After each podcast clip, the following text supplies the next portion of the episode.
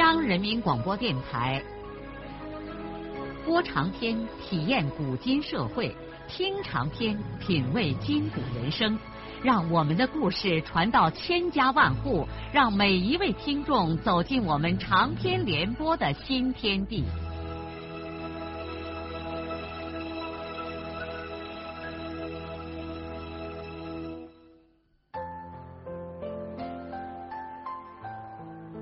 听众朋友，请继续欣赏荣获茅盾文学奖的、由中国文联出版社出版的路遥的长篇小说《平凡的世界》，由李野墨演播。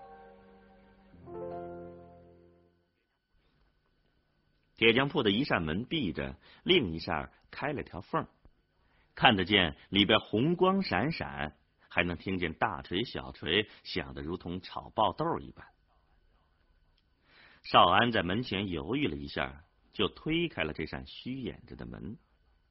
正在打铁的是一老一少，老的显然是师傅了，一只手里的铁钳夹着一块烧红的铁放在针子上，另一只手拿把小铁锤在红红的铁上敲打。师傅打在什么地方，那个徒弟大锤就砸到什么地方，乒乒哐哐，火花四溅。两个人的腰里还都围着一块到处是窟窿眼的帆布围裙。少安进来的时候，这师徒俩正在趁热打铁，谁也没顾得上看他。只等到打的那块铁褪了红色，被老汉重新加进炉子里的时候，这两个人才有些惊奇的打量起他来。少安赶忙说：“老师傅，借个火，点下烟。”中。铁匠师傅用铁钳夹了一块红炭火给他递过来，少安赶忙凑上前去点着了那根烟棒。他听口音知道铁匠是位河南师傅，在这黄土高原上，几乎所有的铁匠都是河南人。孙少安点着烟以后，因为离炉火站得近，他突然感到浑身一阵发冷。他于是咯啾在炉旁边，伸出两只手，想烤一烤火。河南老师傅一边拉风箱，一边问他：“天这么晚了，恁咋还不睡啊？恁是哪儿来的？”“ 哈，我是双水村的，来这儿给队里的牛看病。天都这么晚了，还没寻下个住处。”那位年轻的徒弟说：“嗯。”旅社恐怕人都住满了，就是的。我看那今天晚上找不着地方了。那在这镇上有没有熟人啊？没有。哦。老师傅用铁钳拨弄着炭火里的铁块，说：“那要是实在没去处，不嫌俺这个地方，就凑合一下。不过没铺盖。”可这地方还暖和。河南人由于自己经常到处漂泊流浪，因此对任何出门的人都有一种同情心，他们乐意帮助有困难的过路人。少安一下子高兴的站起来说：“行，老师傅，那这就给你老添麻烦了。”的确，少安在心里很感激这个河南老师傅，没铺盖算什么。他能在这火边搁置到天明，也就算不错了，总比一晚上蹲在野场地里挨冷受冻要强得多。少安问了师傅：“老师傅，这么晚了，你们咋还干活啊？”徒弟回答他说：“这件活说好明天早上人家来取的，不加点班不行。”少安。看炉灶里的铁又烧红了，就从口袋里掏出两根金丝猴纸烟，走过去对那个年轻的徒弟说：“师傅，你先歇着，抽根烟，让我来替你添几下锤。”那徒弟看他很实心，也就很乐意的接过纸烟，把手中的铁锤让给了少安。少安又把另一根纸烟恭恭敬敬的。夹在池前操锤的老师傅的耳朵上，因为老师傅现在不仅没有空抽，甚至腾不出手来接烟。等老师傅把烧红的铁块放在铁砧子上之后，少安就抡起锤和老汉一人一下的打起来。他因为常常出去给队里修理损坏的农具，也曾在石歌节一家河南人的铁匠铺里抡过这家伙，因此并不算很外行。再说这是力气活，并没有什么太高的技术要求。等他抡完一阵锤之后，这铁匠师徒俩都夸他在行。少安笑了笑说：“呵呵，出一阵力，身上就暖和了。”少安又抡了两回锤，看着这把镢头快成型了，就把铁锤又交给那个年轻徒弟。等到老镢头全部打成之后，这师徒两个就把墙角一个放工具的土台子收拾开，给土台子上铺了一块破帆布，对少安说：“那就撮合着过上一夜吧。”说完，他们就到里面的一个小窑里睡觉去了。少安在地上搬了一个废铁针子，把自己的罩衣脱了垫在这个针子上，全当是个枕头。他拉灭了灯，在一片黑暗中疲乏的躺下来，很快就睡着了。第二天早上，孙少安在饭铺里吃喝了一点，就到兽医站把他自己的牛腰上，起身回双水村了。这一路上，他由着牛的性子走，并不催他，因此慢慢腾腾三十里路走了将近一个上午。在接近城里人吃午饭的时候，少安才邀着牛走到双水村北边的村头上。他正准备把牛邀到田家阁老的饲养室里，看见二队长金俊武担着一担粪从东拉河的边上走过来，并且招呼他说。哎，少安呐，你等一下啊！少安听俊武让他等一下，就扯住牛缰绳，站在公路的边上，等金俊武从河道里上来。金俊武把粪担子放在路边，抹下头上的毛巾，擦了把汗水，问：“哎，少安呐，听说你到米家镇去了？这牛不要紧吧？哈 哈这牛要是真不中用了的话，咱们还是换上一换。”哪怕让我使上两天就死了呢，我也不后悔。金俊武笑着对少安开玩笑：“就是一头死牛，我也不换你那三个活宝。咋？有甚事要跟我说啊？你不知道？什么事儿啊？呃，罐子村，你姐夫让公社拉到咱们村。”正在你家后面的工地上劳教着嘞，昨天晚上还拉在学校院子里批判了一通。为什么事儿？听说是犯了几包老鼠药。金俊武不好意思看少安的脸，他担起粪袋说：“你快回家去吧，听说你姐引着两个娃娃也上你家来了。”少安脸上显出不在乎的样子，说：“哦，你忙你的去吧，我把牛送到饲养室再说。这算个屁事儿啊，多不了白受几天苦，还能定成个反革命啊？”金俊武点点头，担着粪走了。少安匆匆的把牛邀到饲养室，给饲养员田万江把药交代下，就转身向家里赶去。听说家里出了事儿，孙少安并不愿意在金俊武面前表示任何慌乱，叫这个强人笑话他。但他在内心中充满了焦虑和不安。对于像他们这样各方面都很脆弱的家庭来说，一件小事就可能导致灾难性的混乱，甚至使一切都陷于瘫痪。而眼前发生的又并不是一件小事。姐夫不仅使一家人蒙受耻辱，而且罐子村姐夫家的生活越烂包，他孙少廷的家里也就要烂包的更快些。因为他和父亲绝对不可能丢开姐姐和那两个孩子不管，他更知道家里出了这样的大事，一家人都只靠他来解决。他不仅要解决事情本身，还同时要安稳一家人的情绪。他现在一路往家里走，脑子里已经开始飞快的判断各种情况。是的，这是公社出面搞的事情。如果是本村，他就会立即去在各种人际关系中穿插，先找俊山叔，再找金俊武，然后再找二爸，最后找田福堂，当然还有许多的人，而且他都还不会直接出面，各种交错制约的力量就可以使事情得到解决。在双水村这个天地里，他孙少安还是有些能耐的。可是姐夫是罐子村的。而这件事儿又是公社出面搞的，和双水村没有一点关系。他现有的能力看来无法解决这件事情。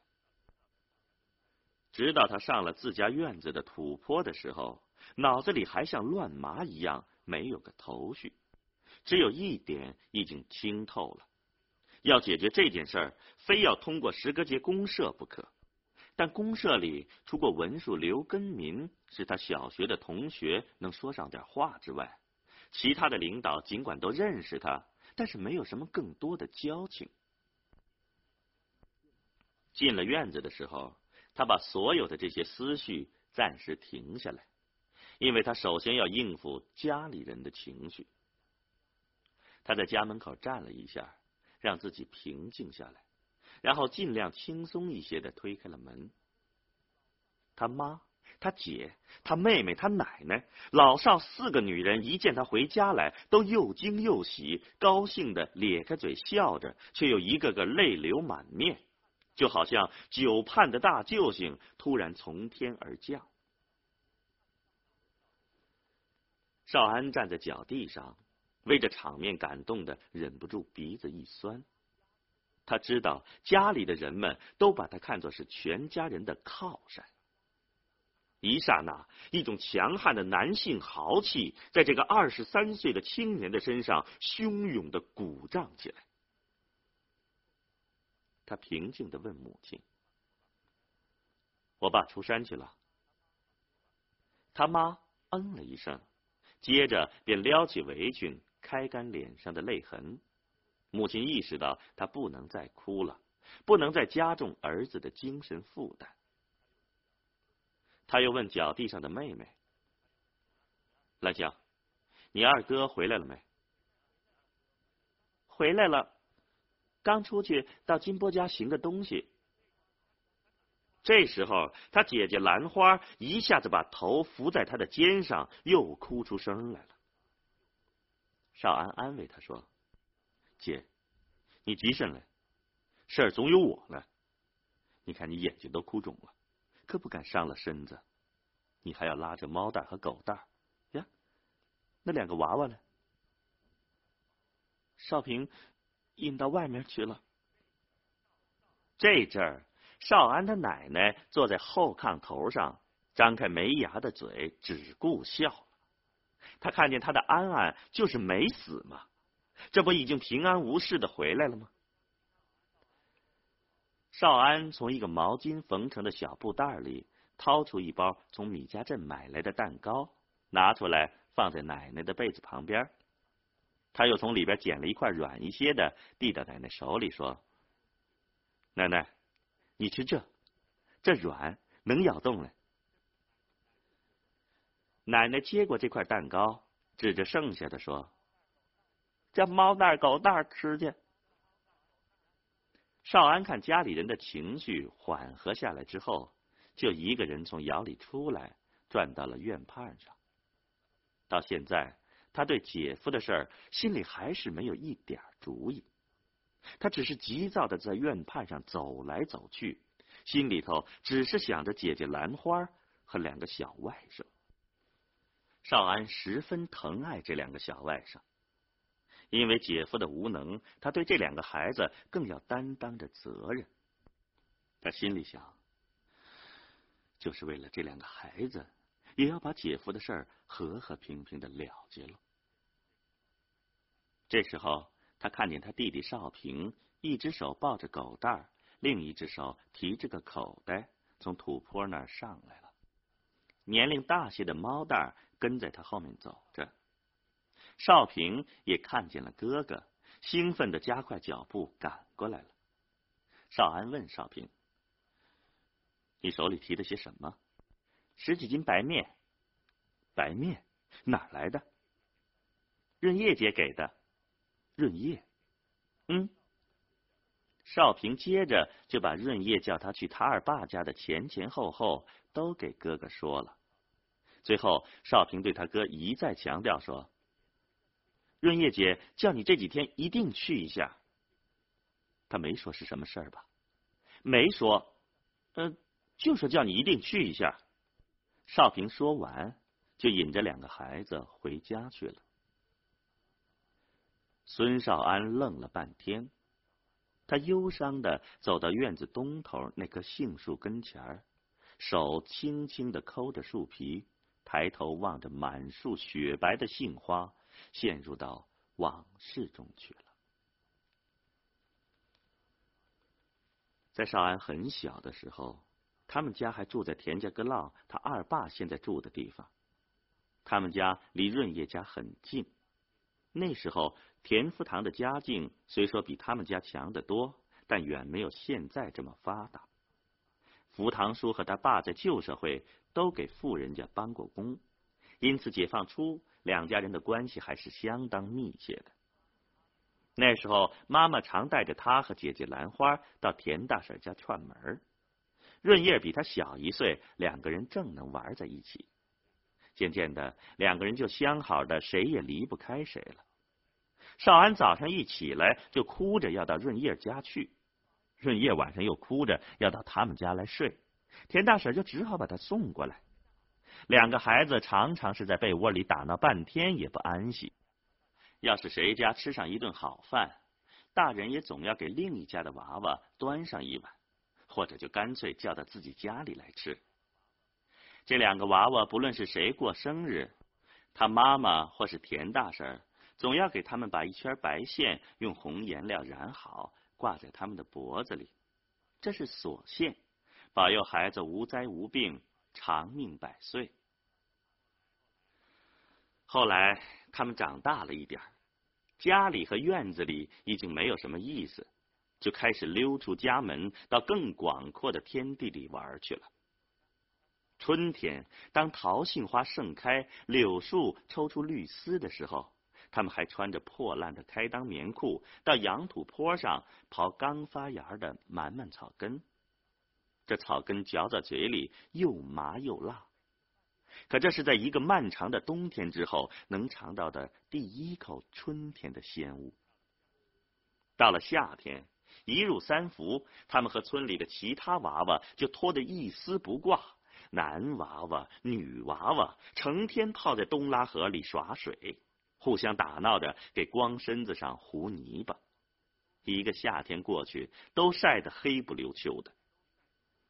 秋天是黄土高原的黄金季节，他们一群孩子就在野外寻找一切可以吃的东西，常常是把肚皮撑的回家连饭也不好好吃。在这个季节里，反而都消瘦下来。冬天。刀子一样的寒风把他们从野外赶回来，他们只好一整天都闷在家里玩。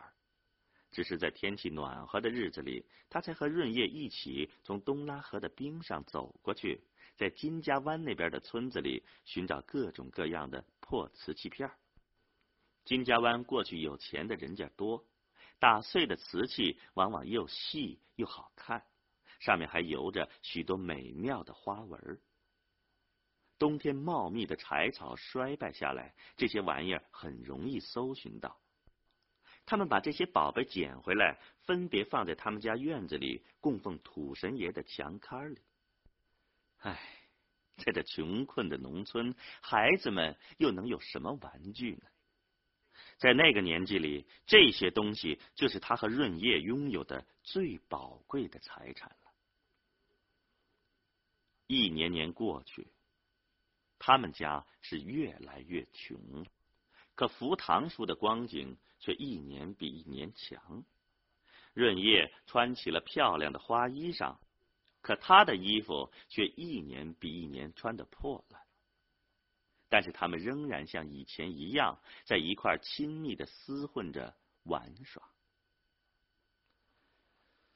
在少安六岁的那年，有一天，父亲给他一把小镢头，又给他盘了一根小绳，说：“少安，你也大了，应该出去干点活了，跟爸砍柴去吧。”不，我不去，我要和润叶一块玩。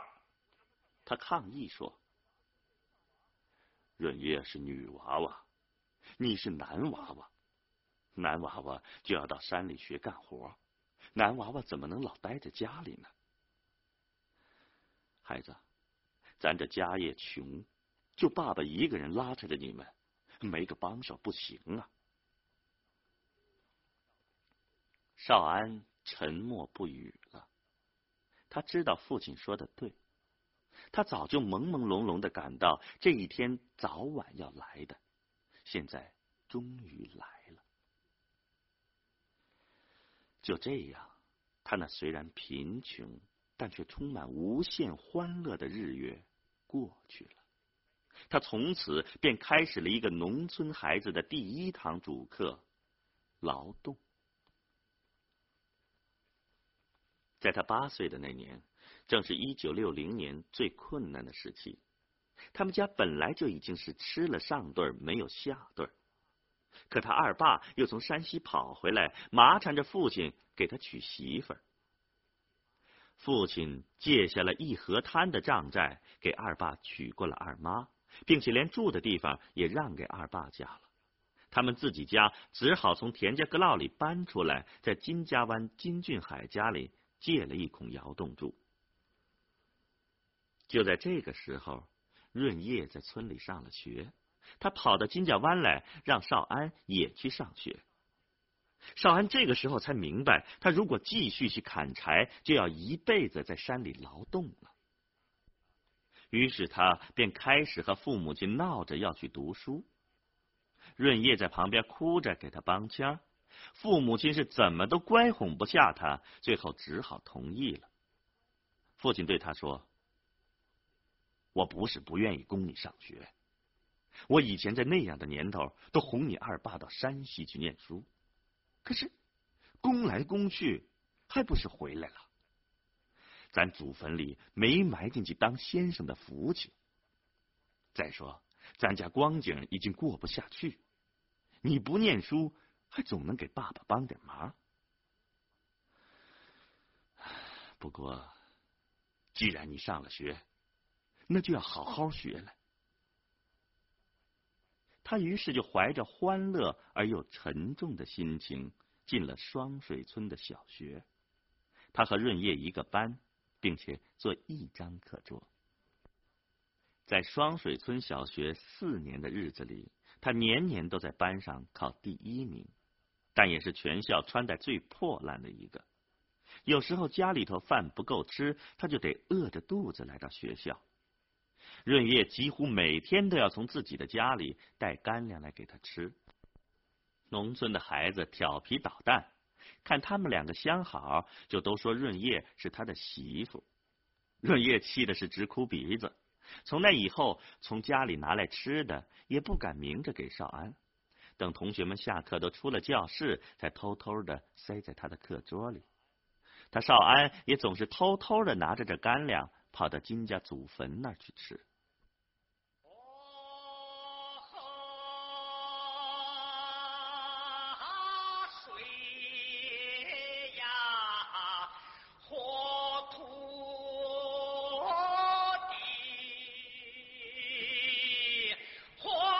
的长篇小说《平凡的世界》今天就播送到这里。